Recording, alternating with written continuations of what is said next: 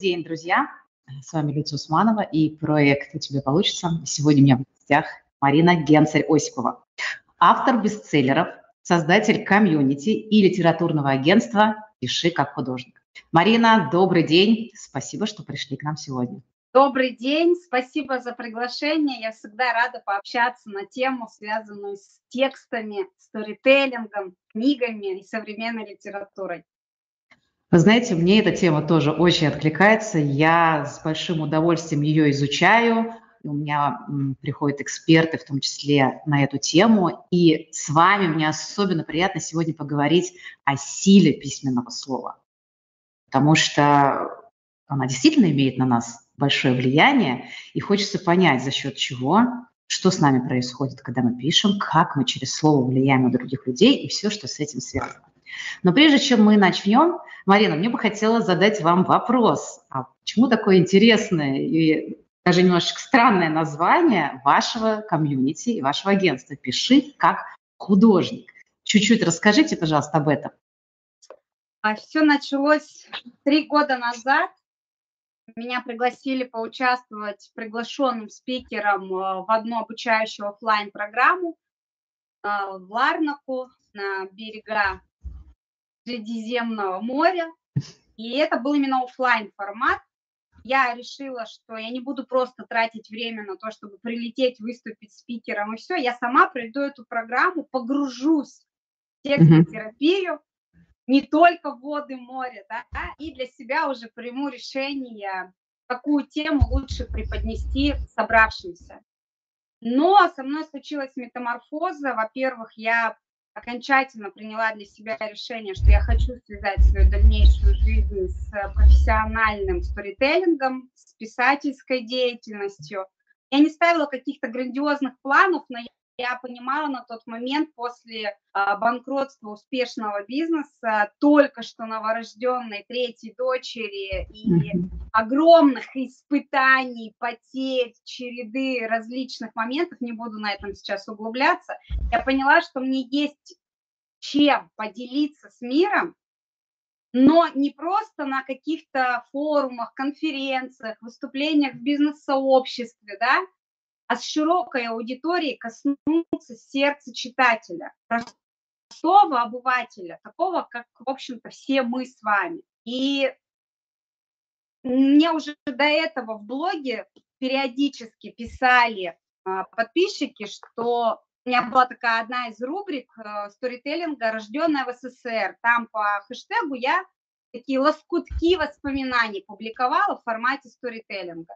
Угу. Мне постоянно приходила обратная связь, что Марина, надо писать книги, Марина, напиши книгу. В общем, конечно же, обратная связь.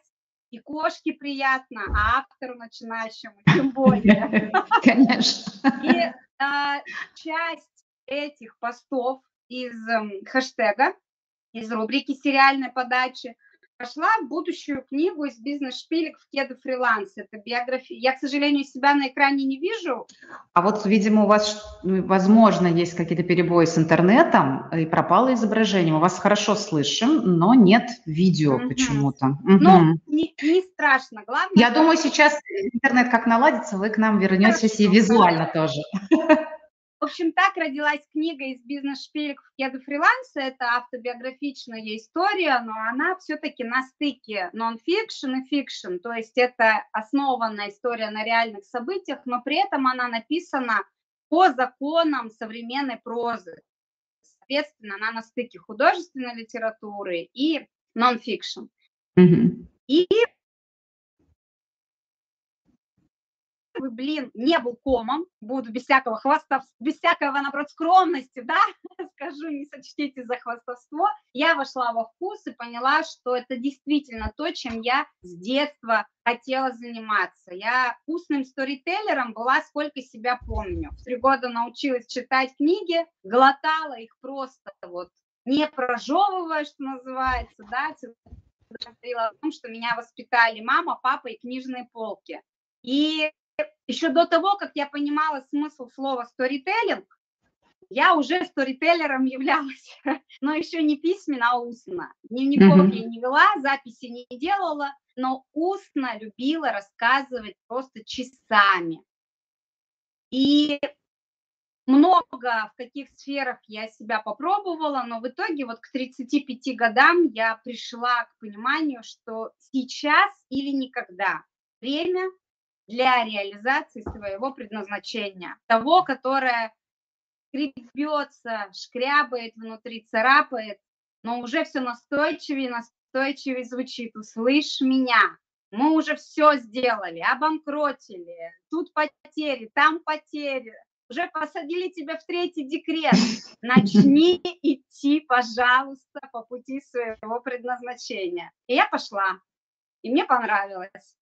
И mm-hmm. когда я поняла, что пройдя путь в одиночку, по тьмах, а, танцевав просто чунга-чангу на любимом садовом инструменте грабли, да, я набила кучу шишек с первой книгой, в том смысле, что я шла в одиночку и методом проб и ошибок, в том числе стратегией продвижения занималась, да, без литературного агента, без наставника, без экспертной помощи какой-то команды.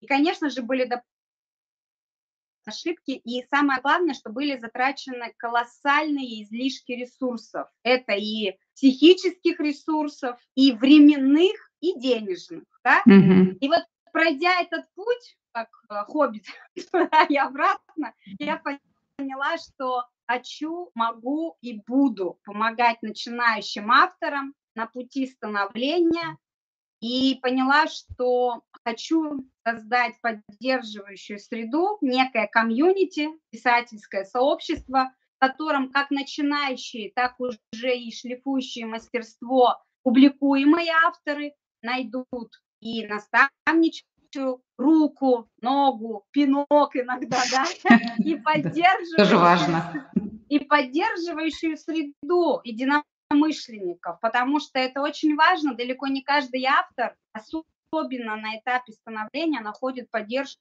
у своей семьи, у родных, у близких, у коллег. Наоборот, большинство сталкивается с непониманием, с каким-то несерьезным и пренебрежительным отношением в смысле предназначением решил заняться. На завод иди, вот это дело. Ну, вообще сейчас время комьюнити, да, и сейчас поддержка да. всегда важна. И мне кажется, это, эта история будет только развиваться. Марина, нам вас очень не хватает визуально, поэтому вот мне сейчас техническая служба пишет, что нужно перезайти по той же самой ссылочке, как бы сделать Хорошо. эту перезагрузку, и мы вас увидим. Да, так, я, то есть я выхожу и захожу. Вы выходите да. и заходите, да. Хорошо. А мы вас ждем. Хорошо.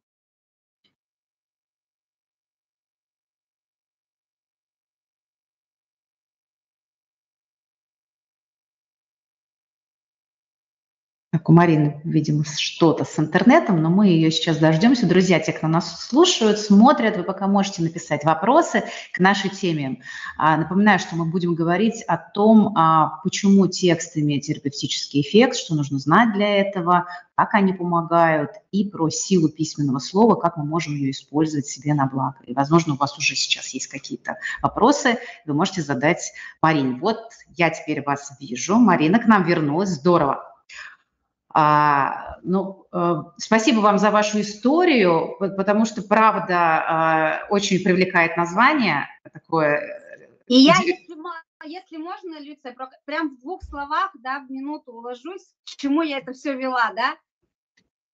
А, название. Название для сейчас, да, время комьюнити. Пять лет назад с этим дела обстояли несколько иначе. И можно сказать, что я тарила тропу по такому, по заснеженному полю, да, без протоптанных дорожек. И я понимала, что название нужно не буквальное, ну, то есть писательское сообщество Толстой, ну, нет, да? то есть должно быть что-то очень емкое, вмещающее в себя, с одной стороны, плотность понимания, а с другой стороны, символичность и миссию комьюнити. А миссия комьюнити – популяризация реализации авторства не только текстов, но и авторской позиции жизни. Поэтому mm-hmm. пиши как художник в широком смысле этого слова.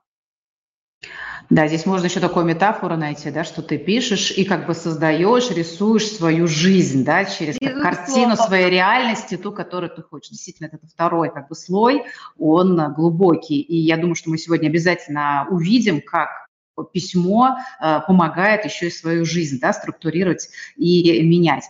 А, Марина, расскажите, пожалуйста, вот когда вы для себя поняли, что письмо имеет терапевтический эффект. Вот вы рассказали про сложный период да, в своей жизни и о том, как вот эта трансформация показала вам ваше истинное предназначение. А, вам помогали эти практики, вы об этом знали или на своем опыте. Вот поделитесь, как вы для себя вот этот терапевтический эффект письма открыли. Прям откровенно отвечу, редко вообще где об этом писала и говорила, но раз уж такой вопрос, то будет такой ответ, да. Но, безусловно, в, уже в профессиональном сторителлинге я такой эффект почувствовала, когда как раз издала книгу из бизнес-шпилек в кеды фриланса, потому что mm-hmm. я начала сразу получать десятки, сотни отзывов о том, что книга провела терапевтический эффект на читателя. То есть случилась синергия, случилась сердечная связь нитей вне времени и пространства, и вот эти нейронные связи, да, невидимые, они сформировались, и уже дальше вот это ядро читательской аудитории отслеживало все следующие книги. Но еще раньше я тер, текстотерапию таком длинном формате. Вот не просто, когда ты себе на страничку что-то выписал, хотя и это терапевтичный эффект, безусловно. Просто я повторюсь, никогда не вела дневников. Поэтому я не могла почувствовать вот эту текстотерапию, да? Mm-hmm. Хотя полохи приятного послевкусия от работы со словом, безусловно, возникали в школьные годы, потому что на уроках литературы я любила и устно говорить, и письменно сочинения писать. У меня всегда стояло 5-3, редко когда 5-4, то есть с грамотностью было все не очень, а вот с точки зрения стилистики работы со словом, как-то чувство, оно было изначально. Ну и плюс вот начитанность, безусловно, это один из важнейших аспектов для любого сторителлера, для любого человека, который работает с письмом и со словом. И вы знаете, конечно, когда я получала, опять же, похвалу, обратную связь, меня так это приятно ласкало. И, ну, это такая, знаете, условная текстотерапия. Это больше поддержка, опять же, это больше опора, это больше про опору. А вот именно текстотерапию, которая помогла мне со дна оттолкнуться и всплыть, я впервые ощутила 20 лет, когда у меня случился просто отвратительный выход из э, романа. Ну, то есть настолько отвра... я, я не буду сейчас вдаваться в подробности, но это реально сюжет для кинематографичной истории, да? Ну, может быть, вы его когда-то пишете. Я его написала. Я я его написала 20 лет, и я даже не могу объяснить, почему я его не выкинула. А сейчас я могу, тогда я не могла себе объяснить, но я за поем две недели рыдала и практически без сна, без еды, вернувшись в дом к родителям, писала просто безостановочно, рукой. Потом я это оцифровала уже на клавиатуре. И в распечатанном виде я поменяла много городов, много где пожила. И вот не поверите, мне 40, с 20 лет я таскала по городам и квартирам вот эту распечатанный талмуд той самой рукописи. И не могла себе объяснить, зачем и почему. А потому что он был глубоко терапевтичен. Я его не перечитывала, я не смотрела, а что там. Но когда я поставила последнюю точку, я поняла, что я самоисцелилась от этой истории. А заходила я в нее, вот без всякого пафоса, я верующий человек, но тем не менее у меня были мысли о самом плохом. Мне было 20 лет, у меня было разбито в хлам, в дребезги сердце, и я вообще не понимала, как после этой мерзкой истории можно себе дать какую-то надежду, а я люблю доверять и верить в людей. Я очень не люблю разочаровываться. И я всегда первую очередь распахиваю створки сердца, а, за что меня ругает до сих пор мой супруг, да, и говорит, э, вот чтобы не разочаровываться, не нужно очаровываться. Но я прямо диаметральное мнение имею, и говорю, что я лучше буду верить и потом с болью разочаровываться, но я изначально буду давать человеку отношение и понимание, что я вижу в нем самое светлое, самое лучшее. Потому что тьму, которая копошится на самом деле в каждом из нас, мы тут никто не святой и не идеальный, да, эту тьму разглядят, разглядят тысячи, я не хочу ее разглядывать. И, это было глубоко терапевтично. И вы знаете, в прошлом году, уже спустя, имея на руках 5 бестселлеров, 11 книг, я вдруг достала этот Талмуд и решила, что мне интересно, что я там в 20 лет вообще вот в соплях, в слюнях, в разорванных чувствах растрепанных, что я там могла написать. Это, конечно, о боже мой, с точки зрения редактуры, и это, безусловно, кусочек этого Талмуда войдет в мою одну из начатых рукописей экспертно-обучающих автор своей жизни – по поводу того, как растет автор и как важно отмечать вехи динамики. Потому что когда происходит период прокрастинации и стагнации, у любого, будь то эксперт, будь то автор художественной литературы, да, э, неважно, любой человек, который даже не является писателем, он все равно, как у меня опять почему-то камера отключается, хотя с интернетом все в порядке, но я буду голосом хорошо продолжать. Давайте. И в любом случае человеку, любому, любой профессии, любой сферы важно научиться подружиться со словом, устным, письменным. Здесь разное, конечно, качество, да. И я могу сказать, что пишу я лучше, чем говорю, как мне чувствуется, по крайней мере, именно потому, что есть там момент саморедактуры. Когда ты написал текст, ты дал ему постоять, ты вернулся к нему, почистил, вычистил от каких-то торчащих белых ниток, да, заглянул между строк, оставил там мостики, продолжения, какие-то пасхалки вложил, какие-то намеки. А в устной речи у тебя нет второго шанса произвести первое впечатление. Да. Есть только здесь и сейчас. И в этом есть, безусловно, и плюс, потому что подключается энергетика человека, харизма человека, да, и это уже, как говорится, не сотрешь и кальку не сдерешь. И когда мне говорят, что, Марин, мы там встречаем твои тексты, которые нагло воруют, я цитирую великую Екатерину, которая говорила, если у меня воруют, значит, есть что воровать. А, и что я хотела сказать? Вот когда я прочла этот Талмуд, я поняла, что написан он, конечно, отвратительно с точки зрения современной прозы, да, и вообще, ну, он даже не претендует на литературу вообще, даже вот ни в коем случае. Но, безусловно, это сторителлинг, и, безусловно, это самоисцеление. Это была история, которая позволила сначала полностью до дна нырнуть, но она же позволила оттолкнуться и всплыть. И вот я, поняла, это был глобальный опыт моей текстотерапии. Угу. А, ну да, про это мы можем проводить параллели дневников, да, вы говорите, что не вели дневник, но в сложный период все-таки как будто бы это сделали, да, да. то есть написали вы из себя все, что было, как бы выложили на бумагу, это некий, можно сказать, катарсис, который и сейчас имеет особенную ценность с точки зрения, что сколько лет прошло, а я могу посмотреть, как это было, и э, для себя сделали большую э, терапевтическую работу.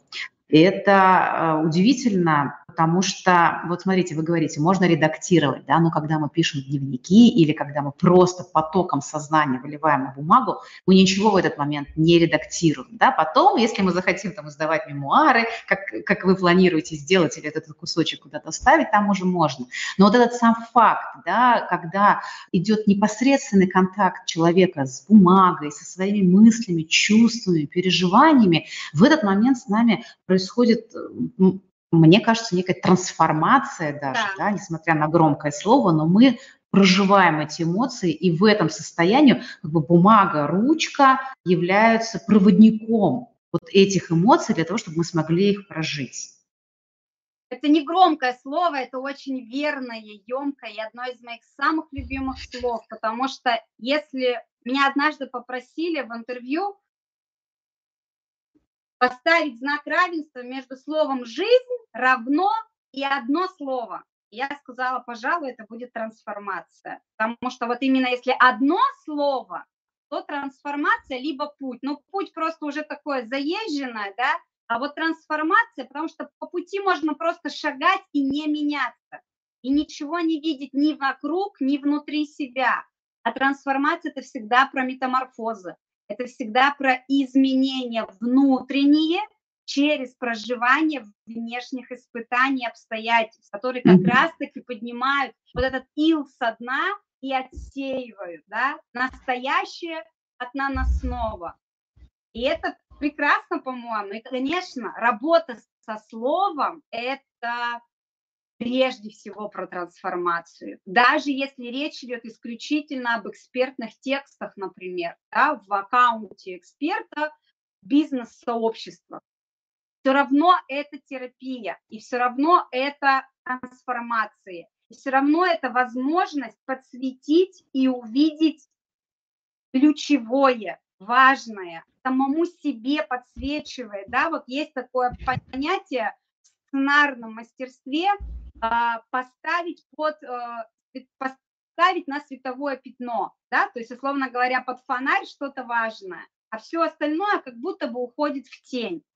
Вот в литературе, в текстотерапии есть то же самое в сторителлинге. Работа с письменным словом позволяет нам под световое пятно поставить то, что мозг не видит в первом приближении, mm-hmm. чему может сопротивляться тело. Но разум и сердце, проходя через руку на бумагу, в синтезе именно это и подсвечивают. И это, конечно, магия слов. Ну и не случайно, не случайно мы все знаем, что вначале было слово. Слово. Этим все сказано. Да. А, э, вы несколько раз э, произносили слово storytelling. Да, это сейчас называется storytelling. Раньше мы, мы могли говорить это рассказывание историй. То есть всегда, во все времена это существовало. Да? Люди писали мифы, а, они пронизывают нашу жизнь насквозь, и мы можем опираться даже на них в чем да, вот эти а, метафоры, образы, которые они дают, то есть это всегда существовало. А сейчас мы можем говорить это, это и про себя. Вот какую историю мы пишем о себе, своей жизнью, своими постами, своими книгами. Вот как вы считаете, какой, э, как сторителлинг влияет на нас и как мы можем использовать знания о сторителлинге для того, чтобы сформировать у людей представление о нас? И у, нас у нас самих о себе представление. Потому что ведь очень часто, согласитесь, эти две стороны расходятся. То есть мы в голове своей имеем одну историю самих себе, а люди, которые нас видят, почему-то видят совершенно другую историю. Как их соединить, вообще, если это возможно? И что для этого нужно знать и делать, как вы считаете? А сразу с конца начну. Как соединить, если это возможно? быть собой, а не казаться кем-то другим. Самый простой способ и самая короткая траектория к себе настоящему и к тому, чтобы аудитория считывала тебя максимально созвучно тому, что есть внутри. Все равно у каждого будет своя правда о человеке, о каждом встречном, да, потому что пропуск пропускаем через свою призму, где-то искажая, где-то додумывая, где-то домысливая. я ученикам всегда говорю заповедь, которую мне в свое время дал а, мой наставник. Не додумывай. То есть если ты в чем-то сомневаешься, переспроси, уточни, не бойся показаться глупым, выясняя важные детали потому что гораздо ты больше теряешь, и тут уж ты по факту глупец, когда ты додумал и на основе своих иллюзий и ложных представлений сделал некие выводы, решения, действия. И мы действительно ведь не знаем, что случится с нами вперед, новый рассвет или новая жизнь. У меня 10 лет назад вероломно забрали наставника, друга, названного брата, его жестоко убили. И он говорил мне вот две самые основные ключевые фразы. Это «не додумывай» и «свети, и будет светло». Это как раз о том, какую мы пишем историю. Mm-hmm. На чем мы фокусируемся, то мы и увеличиваем, тому мы и созидаем. Поэтому, как бы это пафосно ни звучало, мы с вами живем сейчас, мы всегда в это время жили, но сейчас оно максимально метаисторическое значение имеет. Уникальный виток спирали современной цивилизации в том, что буквально каждый из живущих людей делает выбор быть человеком или двуногим животным. И там, и там авторская позиция. Даже тот, кто пребывает в позиции жертвы, он все равно это выбрал сам. Он этот сценарий пишет своим каждым днем существования. Он автор этого сценария и этого выбора. Смотрим вторичные выгоды каждой жертвы, почему ей так выгодно, почему она не хочет, не готова, не желает переходить в позицию осознанного авторства. Но так или иначе, это тоже авторская позиция, это тоже выбор, да? И вот одна из, один из бестселлеров как раз экспертных называется «Пиши как художник». Это исключительно исключительно про написание текстов для, ну, в основном в коротком формате для соцсетей, да. А вот вторая книга экспертная, которую хочу показать, она написана в соавторстве с Тамарой. Марина, к сожалению, мы вас не видим в трансляции. Вот, к сожалению, да. у вас восстановился интернет, но для того, чтобы в трансляции появились, все же, может быть, опять выход и новый вход сделать. Так хочется ага, вас потому видеть. Что я вижу из себя и вас прекрасно. Да, я тоже вас вижу, а в трансляции мне подсказывает, что вашего изображения нет. И, к сожалению, да, другого варианта, кроме как перезагрузиться да, или перезайти, да, нет. Да, угу. да,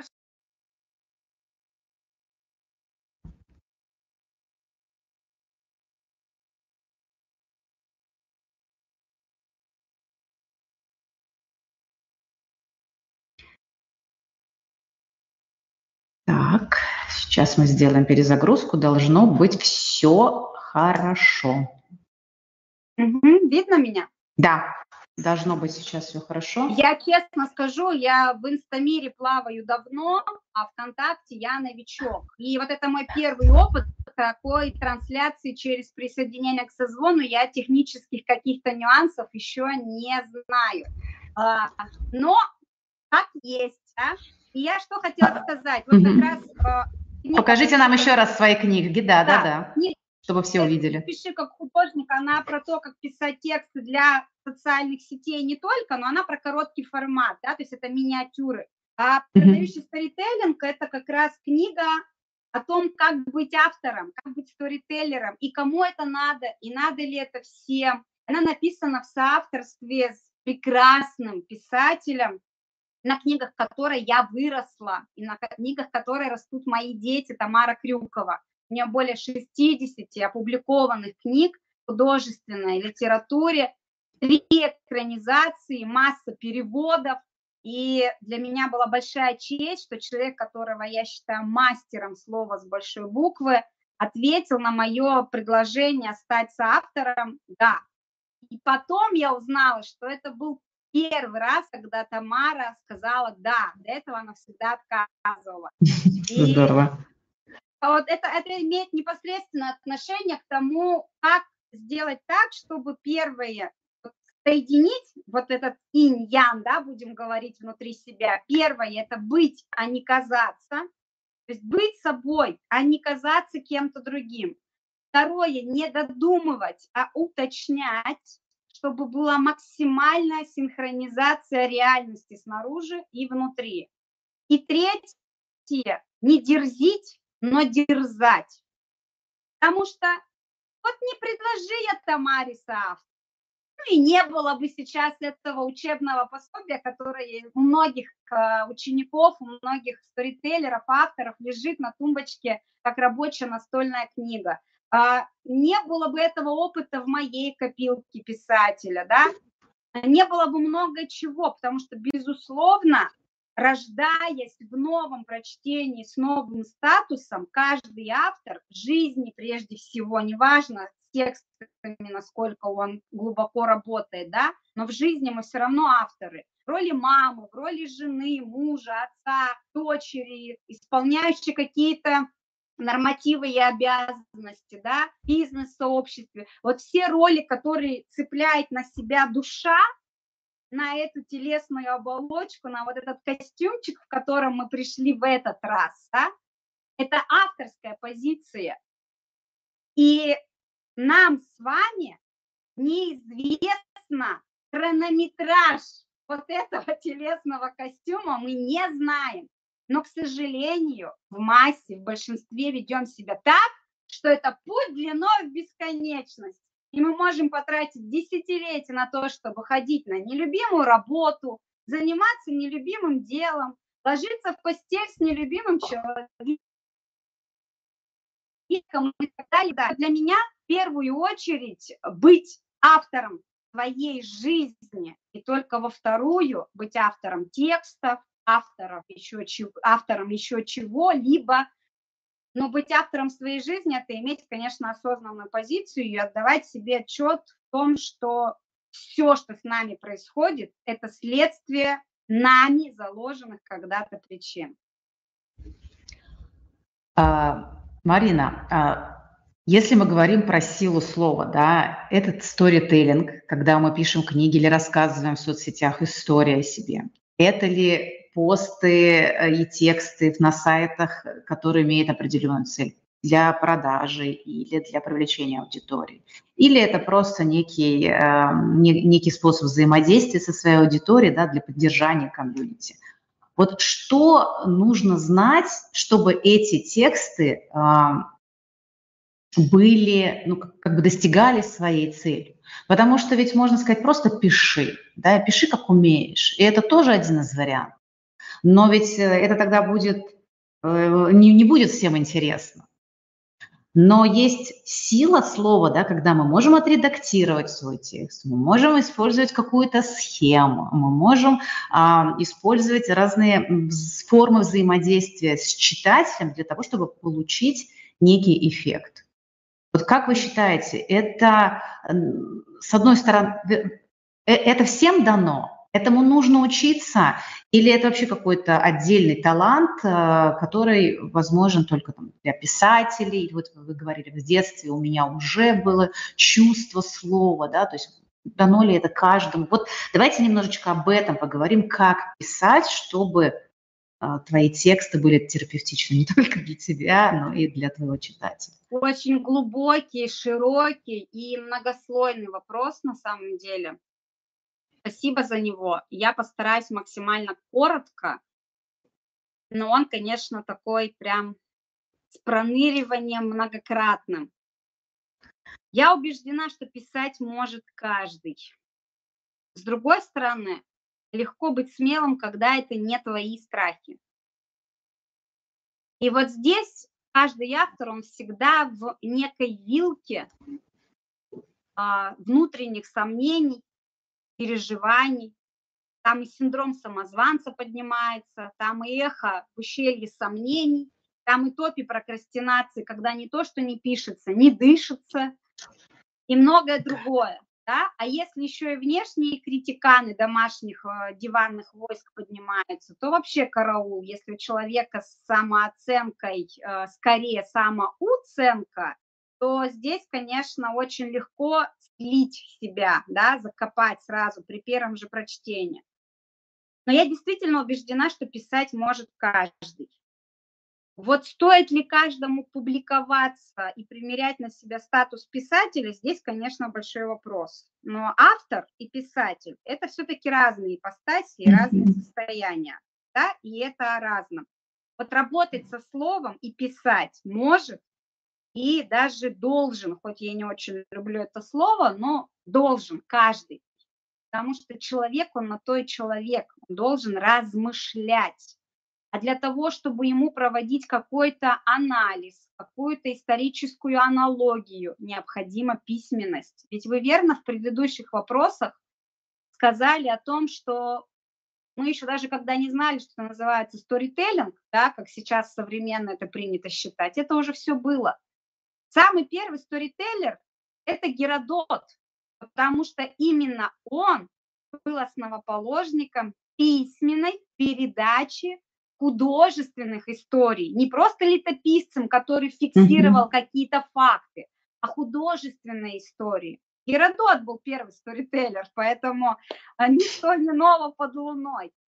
Но, тем не менее, писать может каждый, работать со словом может каждый.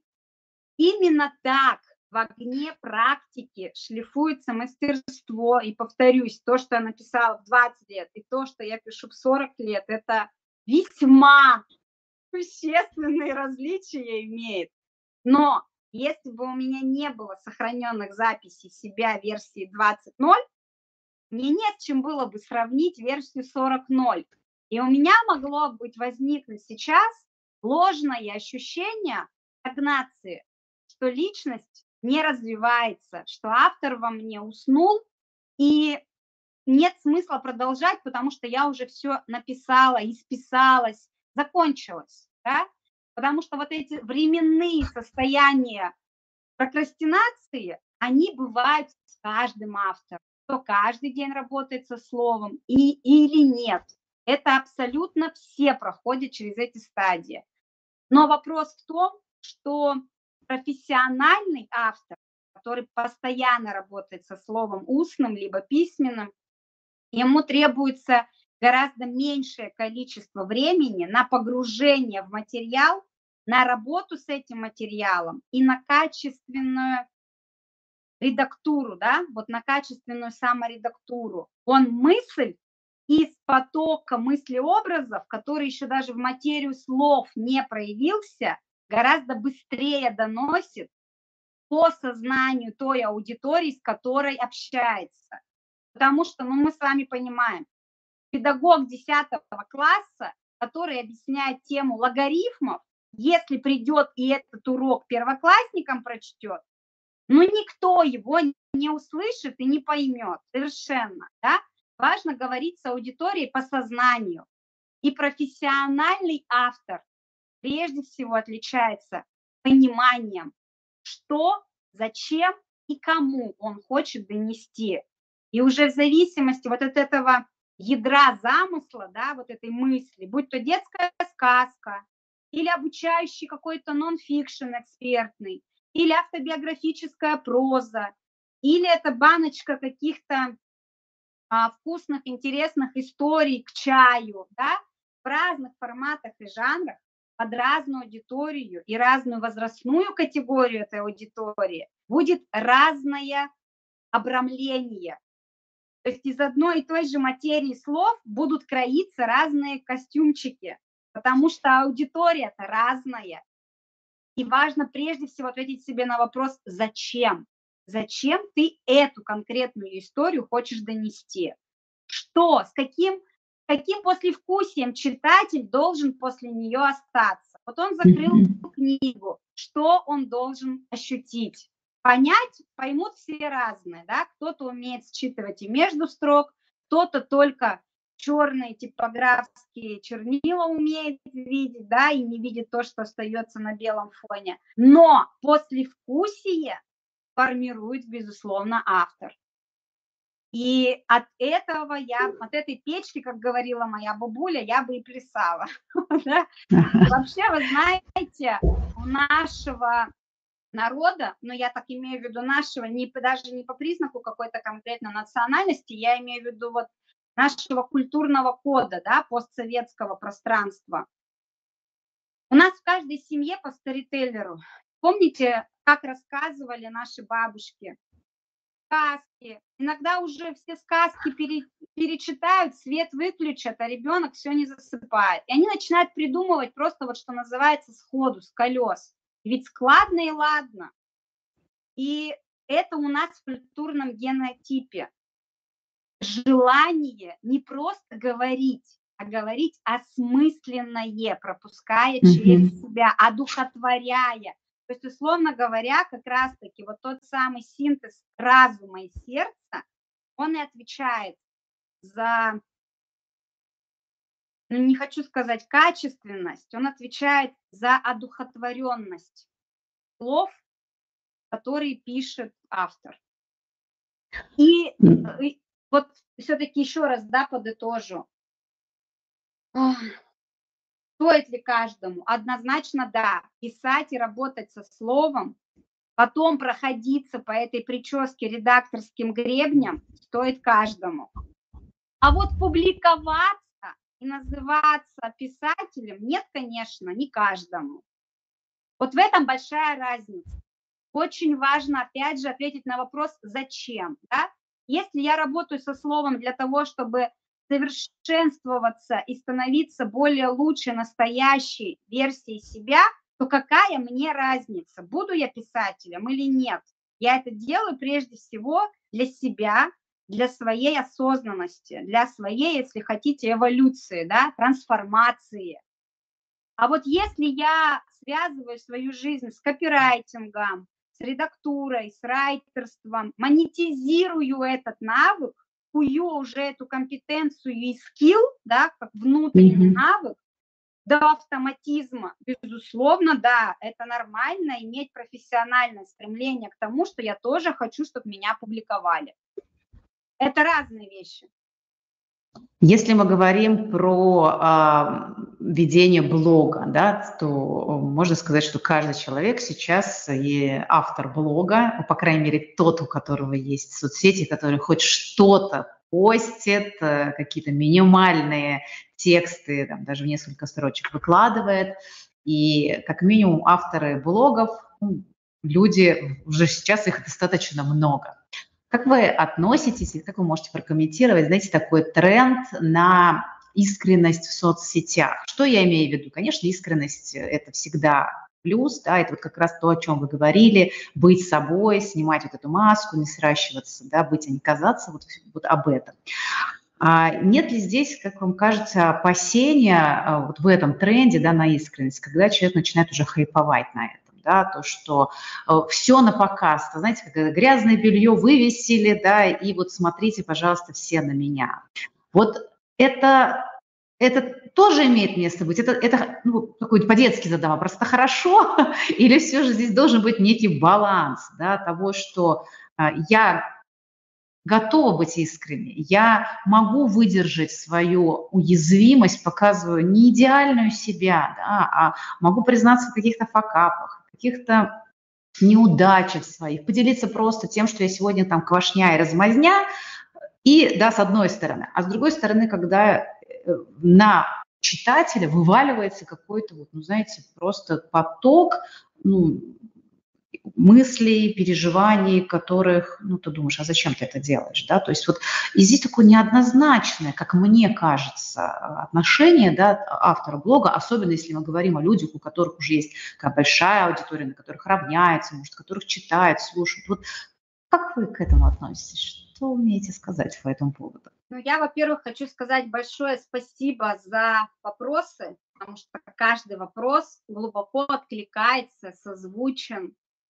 тем, над чем размышляю я, над тем, о чем мы говорим в комьюнити в нашем, mm-hmm. да, авторов, авторов, потому что я считаю, что автор – это проводник из мира мысли, слов, мыслеобразов в материю, да, в нашу, и он несет ответственность за то, что говорит и что пишет. И здесь уже не важно, этот автор профессиональный, обученный копирайтер, редактор, райтер, или это просто блогер лайфстайл, да, там, а, который вот а, на волне мейнстрима собрал большую аудиторию, не без труда, безусловно, но он не потрудился поработать над качеством донесения информации в общении со своей аудиторией. Он не трудится над внутренней трансформацией. Это далеко не каждый блогер, здесь нет знака равенства, да, есть прекрасные девчонки, которых я лично, например, знаю, блогеры 100-тысячники, 300-тысячники, миллионники, которыми мы встречаемся, общаемся, я вижу, как люди развиваются личностно, как люди растут над собой, и я восхищаюсь такими людьми в любой сфере деятельности. Но есть те, кто почивают на лаврах и как раз-таки стагнируют. То есть, дескать, а мне зачем? У меня и так все ок. Я буду продолжать э, сало, мед, говно и гвозди, простите меня, и в сторис, и в постах, потому что people хавает, все нормально, едем дальше. Конечно же, я категорически против такой позиции и такого отношения прежде всего к себе, Потому что человек на самом деле унижает себя, когда выставляет подобное на показ. А во вторую очередь он унижает, я бы даже сказала не так, он предает себя, вот то самое свое предназначение, истинное звучание, вот этой фальшивостью, да, а во-вторых, он унижает аудиторию, которая за ним когда-то пошла. А, и он участвует, помните, мы с вами говорили о том, что выбор делает каждый человек или двуногое животное. Угу. И тот, кто сделал выбор быть человеком, может быть в лохмотьях, а тот, кто сделал выбор быть двуногим животным, может ездить на Бентли и жить в роскошном пентхаусе и иметь огромную аудиторию, но внутри него живет двуногое животное. И вот у меня всегда вопрос к таким авторам в кавычках. А вы свою аудиторию куда ведете?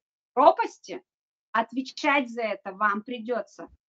Каждый несет за это ответственность. Не хочу по-библейски звучать, да, но это действительно так.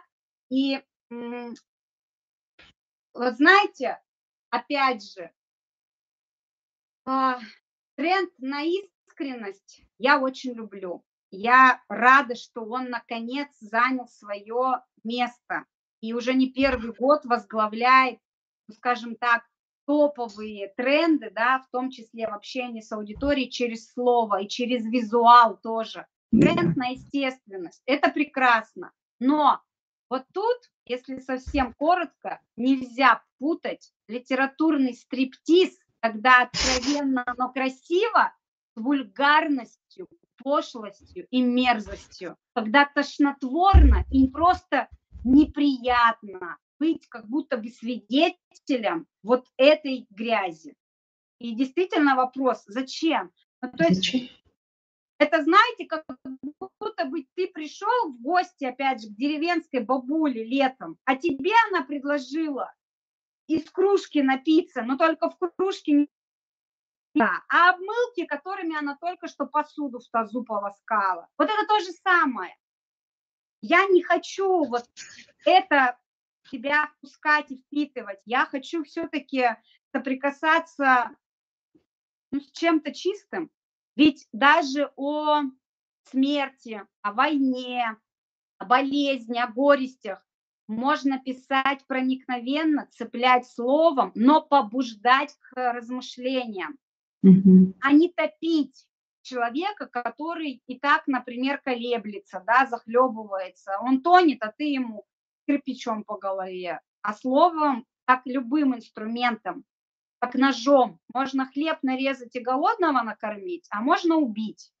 И в этом сила слова. Это самое смертоносное и самое оживляющее оружие слова. И да, спасибо вот вам за такой подробный э, сказать, разворот вот этой истории, потому что ну, у меня схожие наверное, мысли по этому поводу, потому что э, мне очень откликнулось, как вы сказали, что когда мы пишем, нужно задать себе вопрос, чтобы что, да, зачем я это делаю. А второе – это побуждение к размышлению, то есть это возможность с одной стороны, как мне кажется, текст, возможность, с одной стороны, показать автору свое отношение, да, то есть дать читателю своими глазами посмотреть на мир. И для читателя тогда это будет расширение кругозора, да, то есть некое, мы друг об друга начинаем как бы расти, расширяться. А с другой стороны, и автор, когда сам пишет, он размышляет, да, и развивается, и таким образом как бы приглашает с собой читателя.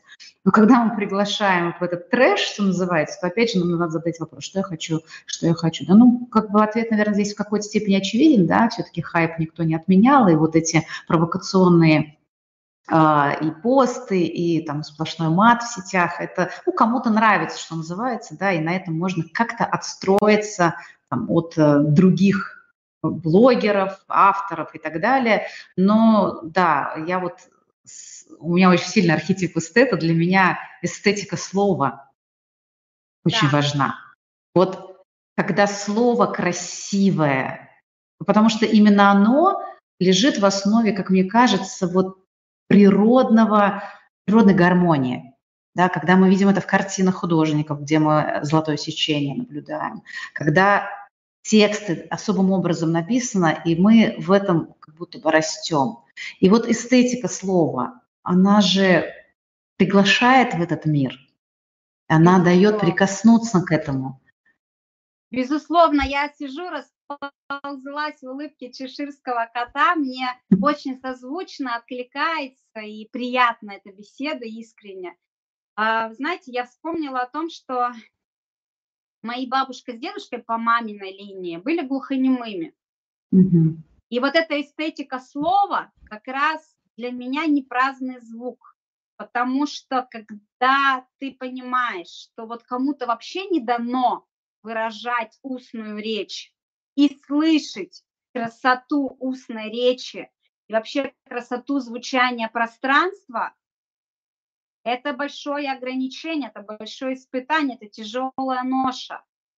А mm-hmm. когда тебе дано, но ты тратишь это на мат и на увеличение э, чего-то вульгарного, да, фокусируешься на каком-то низменном слое, да, на каком-то очень животном уровне, то опять же всегда стоит размышлять на тему, а ты точно этот инструмент используешь, как он может на самом деле в полную мощь?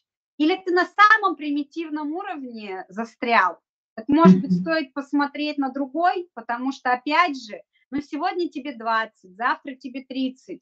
Ты думаешь, что у тебя вся жизнь впереди, но вот, к сожалению, за свои 40 лет я не один и даже не 10, а большее количество раз видела, как жизнь обрывается у молодых, которые думали, что у них еще все впереди, они еще успеют, они успели.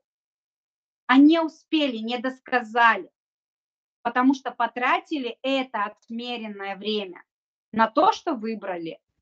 И еще раз повторюсь, что ответственность за наш выбор только на нас. И угу. э, вот да, с одной стороны, авторы, безусловно, несут самую большую ответственность. Авторы всего. Архитекторы, скульпторы, э, художники, музыканты, кинорежиссеры, авторы в широком прочтении да, этого слова, художники в широком прочтении этого слова, писатели, безусловно, несут ответственность за каждую, называется, заблудшую душу, которая после соприкосновения с их произведением пошла не туда. И у меня, если позволите, буквально на пару минут воспоминание пришло. А, мой супруг из Казани, и я там пару лет жила, mm. когда мы поженились. Мой земляк. Да, я каждый год приезжаю с э, дочерьми в этот город, э, трепетно к нему отношусь но все-таки выбрала по доброй воле жить в Сибири. Да? И я была в музее э, художественных искусств, и там висели картины, полотна Николая Константиновича Рериха, а после в зале в следующем висели полотна Фешина. Два больших полотна вот размером в пол стены. Прям огромные, панорамные. И на одном понятно сразу, что это мастер. Мастер, в руках которого кисти и краски создают не плоскую картинку, а многомерное пространство. Соответственно, он приглашает зрителя погрузиться в его обстоятельства, да, предлагаемые.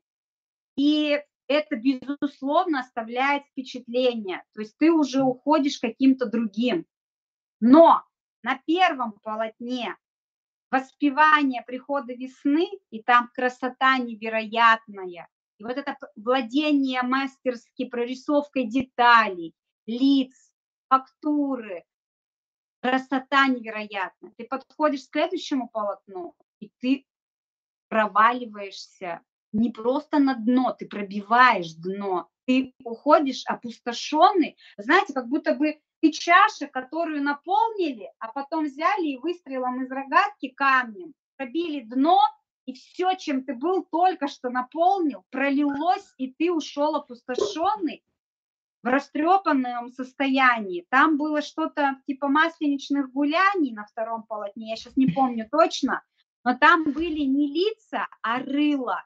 И это было так омерзительно, неприглядно и противно. Я потом исследования читала, почему такая картина, что автор хотел сказать, да, и так далее. И все-таки я нашла э, потом в источниках, к которым отношусь с большим уважением, что вот здесь автор забыл ответить себе на вопрос, зачем. Да, он это тоже мастерски филигранно прописал, потому что он мастер, он умеет это делать.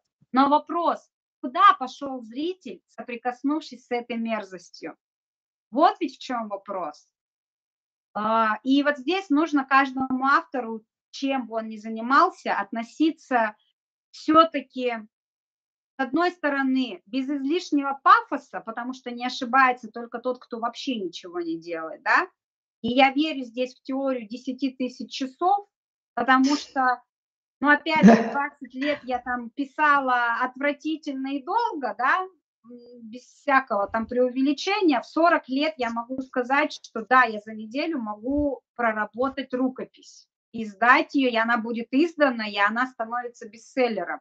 И у меня есть такой опыт, и неоднократный в разных жанрах. Ну, я имею в виду, это детское маленькое произведение, если это большая рукопись, но за месяц реально однозначно. Есть книги, которые пишутся годами, и это тоже прекрасная история. А, я сейчас как раз такую проживаю. Вот даже перед тем, как прийти к вам на созвон, я продолжала там какие-то строки выписывать, да.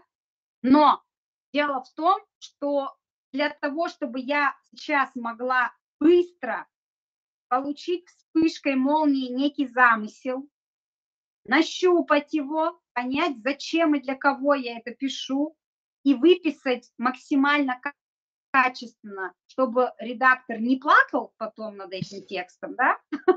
Для этого мне понадобилось 40 лет прочтения огромного количества книг и тысячи часов практики.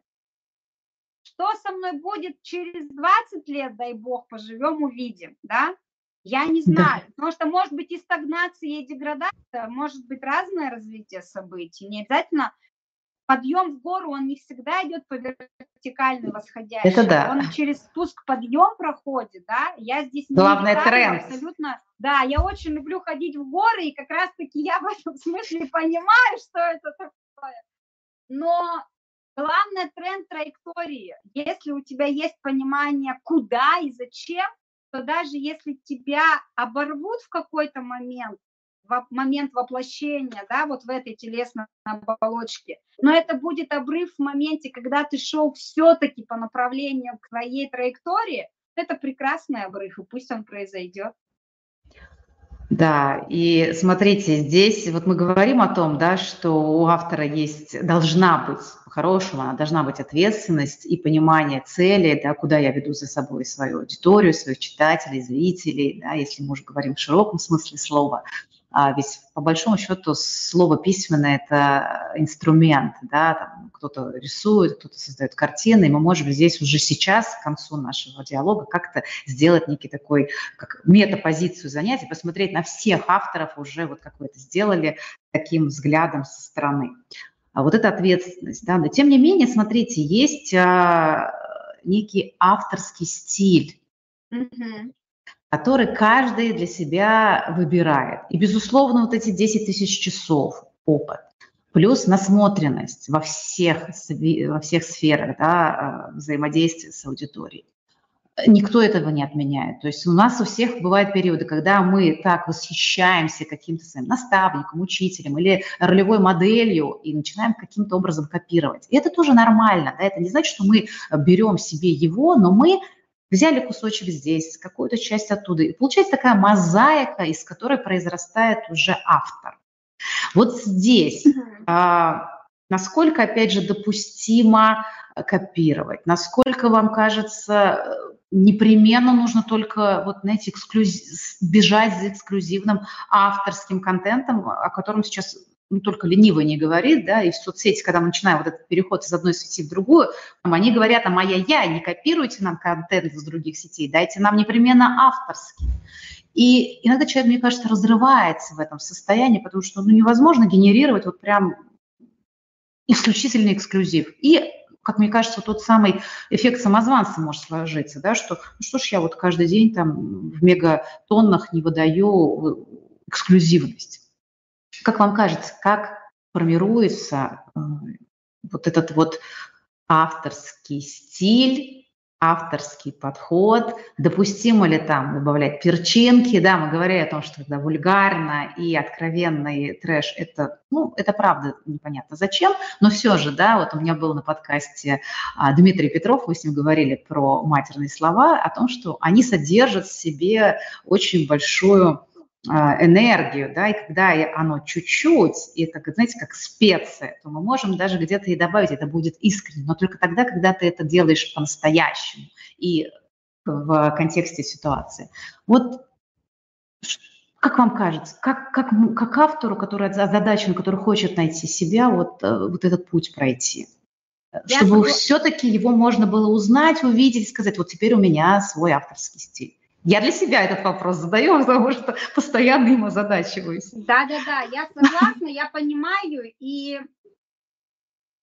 нам жизни не хватит для того, чтобы формировать свой авторский стиль и сказать, ну все, больше мне нечему учиться. Я идеален. Нет, не хватит. Неважно, 100 лет или 20 или 40, не хватит.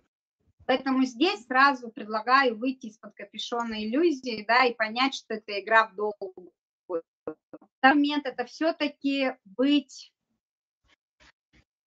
слово из головы вылетело, органичным. Вот, я хотела сказать про органику. То есть тот, кто в жизни матные слова не употребляет, у них не будет органично смотреться это слово даже в реплике вымышленного персонажа. Если он себе не может позволить даже рукой это написать, то и не надо. Потому да. что читатель скажет, ну не верю я. Вероподобности нет. Станиславский вообще там отвернется и чертыхнется, да? Потому что, ну нет, если ты это делаешь, ты будь в этом органичен. Если у меня дедушка был шутник и иногда матершинник, если мой папа, который прошел мясорубку 90-х, трижды разорился, но сохранил себе человека, он мог так ругнуться. И я поэтому где-то в репликах деревенских, например, мужиков, которые, ну, не могли они говорить как профессура, как интеллигенция, они с комбайном разговаривали на ну, да. мата, да, и с друг другом тоже, да, там это будет уместно. Но при этом, если это пихать везде, потому что это, безусловно, несет в себя большую энергетику и как магнит притягивает, то опять же у меня вопрос. Это же тогда ты на силе хайпа, как автор, просто пытаешься завладеть вниманием аудитории. А опять же, с каким послевкусием она останется? Куда она придет, каким размышлениям? И самое главное, да, безусловно, у нас есть энергия Эуса и хаоса, да, то есть у нас есть жизнь и смерть, тьма и свет. Но смотрите, безусловно, а, жизнь разноцветна, и тема прекрасна. Нет только черного и белого, да? Ну, как минимум 50 оттенков серого мы уже все знаем, но ну, есть да. и другая палитра, да, другая цветовая гамма. И здесь как раз-таки вопрос в нюансах, в оттенках и в органике баланса. То есть, условно говоря, одно матерное слово, там, например, у деревенского какого-то персонажа толстенной книжки, да, я, я и детям дам эту книгу прочитать, потому что это правда жизни. Не надо из них делать тепличных людей, э, которые потом, выйдя в жизнь, скажут, а, а вы меня почему не предупредили, да? У меня три дочери, восьмой, шестой класс, ой, простите, восьмой, пятый уже сама запуталась, да, и выпускной в детском саду. И старшие дочери, учась в школе, они слышат мат на переменах. Ну, конечно. Они ну, в мы- этом живут. Они видят, как курят, как там вайпят и так далее, да. Я вот сейчас работаю на, над книгой для подростков, это мои лучшие бета-ридеры. Я у них спрашиваю, а вот так вы общаетесь, а вот так будет вероподобно, вот так может сказать педагог сейчас? Потому что я училась 25 лет назад, это совсем другая история. И вот здесь как раз важно, что, смотрите, есть ну, слово правдоподобность, я его предпочитаю заменить на вероподобность, когда читатель верит автору. Или зритель, да, или слушатель. Вот он верит, он увидел скульптуру, и она для него живая, он верит тому, что вложил в эту глину автор.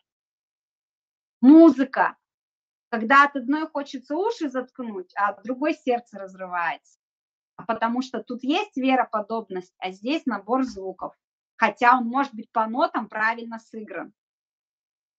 И вот здесь важно, все-таки я считаю, вот только я прошу меня правильно понять, что автор должен изначально вставать в позицию создателя, творца, и не заигрывать со своей аудиторией, понимать, для кого он это делает, зачем, но не заигрывать. Потому что тогда мы начинаем как раз скатываться в том, чтобы всем угодить.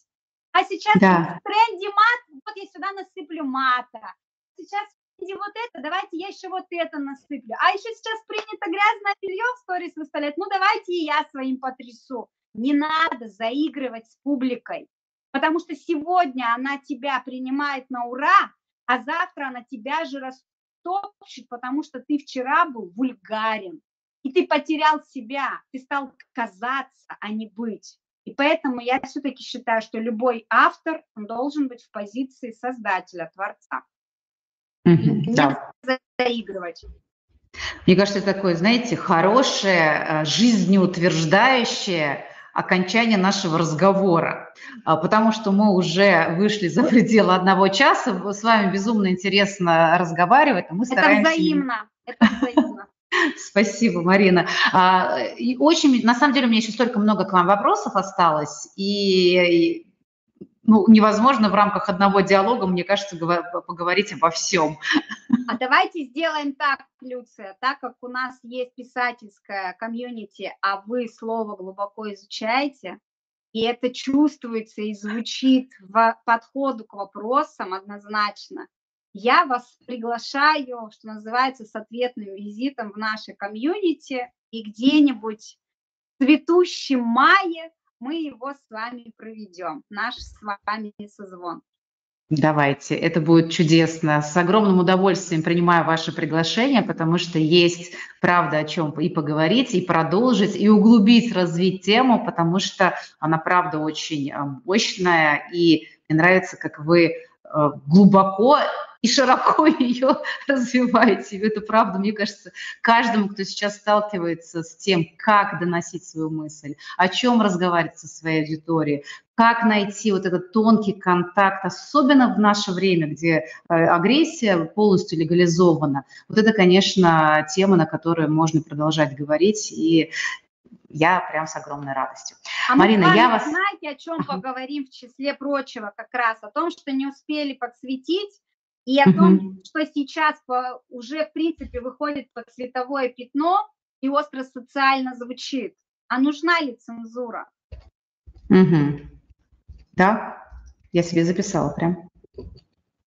Я благодарю еще раз за приглашение, я благодарю за проработку вопросов. Это всегда приятно, потому что когда не просто беседа, а все-таки побуждение к размышлениям, послевкусию, и пусть даже с неоднозначной позицией, пусть даже с сомнениями, пусть даже с несогласием, но неравнодушием. Для меня это самое важное. Спасибо большое за этот диалог, за эту беседу. И до встречи. Я теперь не прощаюсь. Спасибо, Марина, вам. Мне было безумно интересно. И да, до новых встреч. Пригласим, друзья, вас на площадку к Марине. Увидимся. Всем пока. Спасибо за внимание. До свидания. Пока-пока. Пока-пока.